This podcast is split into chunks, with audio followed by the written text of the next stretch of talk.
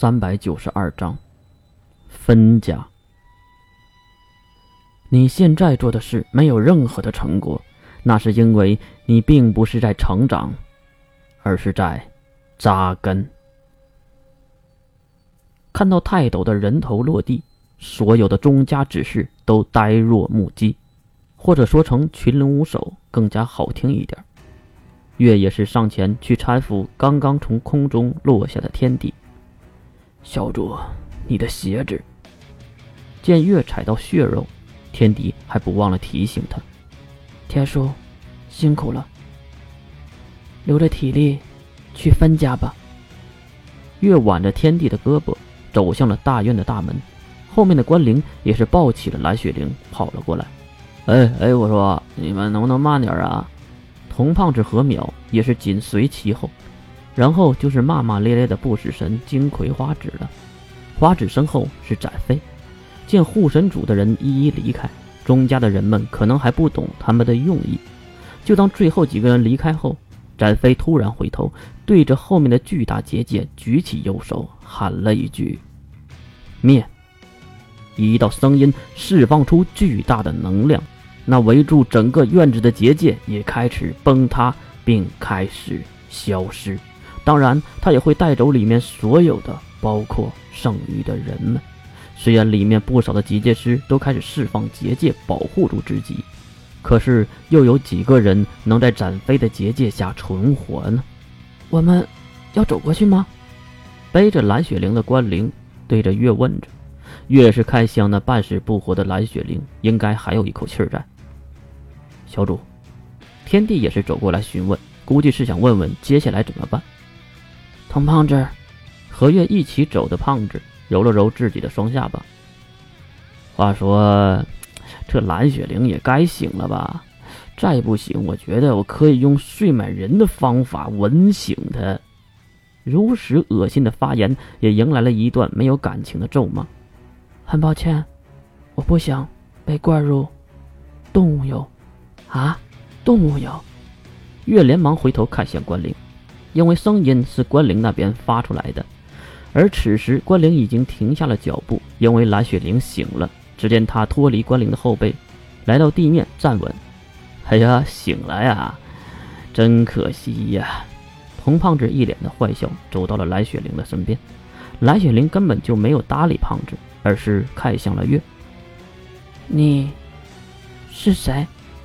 这样的问题让大家都笑了。一旁的花指捂着肚子笑，哈，真是讽刺啊！你都看不出面前的人是谁了。话说，小主你还真是厉害呀！月也懒得解释这些。行了，雪灵，你和金龙透到底为什么弄成了这个样子？蓝雪灵没有直接回答月的问题，而是回头看向了那冒着白烟的不远处。龙良逃出来了吗？月点了点头。放心，我知道他还可以来制衡分家和钟家的关系。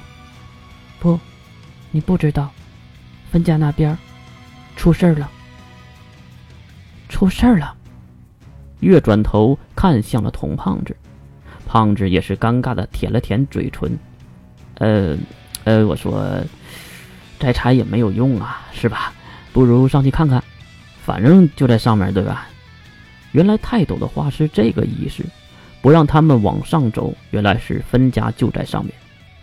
唉。走吧，不过奇怪了呀，为什么分家的人不下来帮忙呢？花指整理了全是血迹的衣服，问着在场都知道答案的问题。可是大家都是你看看我，我看看你的，最后还是月来回答的。因为钟家在那个女人的眼里，不过是一个门卫而已。